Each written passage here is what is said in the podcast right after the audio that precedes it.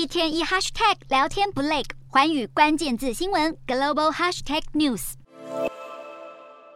社群软体推特被马斯克收购以后，公司内部陷入一片混乱，平台管制仇恨言论的做法也备受质疑。现在推特打算取消一个提供用户求助的功能，再次引发争议。推特五年前引进了用户求助功能，当用户在搜寻特定敏感字眼时，推特有办法自动辨识，并且将求助资讯置顶，以保护用户安全。内容包含自杀专线，还有与性暴力、心理健康等议题相关的求助热线。在遭遇重大天灾时，推特也会自动帮用户推送求助讯息。不过，现在推特打算全面取消这些功能。除此之外，推特还计划要显示每则推文的观看次数。这一连串重大变革令外界担忧，推特恐怕无法尽到维护用户安全的责任。有研究指出，马斯克接管推特以后，平台的仇恨言论在近几个月竟增加了快五倍。虽然推特表示要致力于打击儿童色情内容，但是审查部门的员工多数都已经在裁员潮被解雇。推特掀起的负面风波，跟一路延烧到马斯克的电动车公司特斯拉。使得特斯拉的股价持续下挫。究竟推特这波乱流何时会结束？全球用户和投资人都在无奈等待。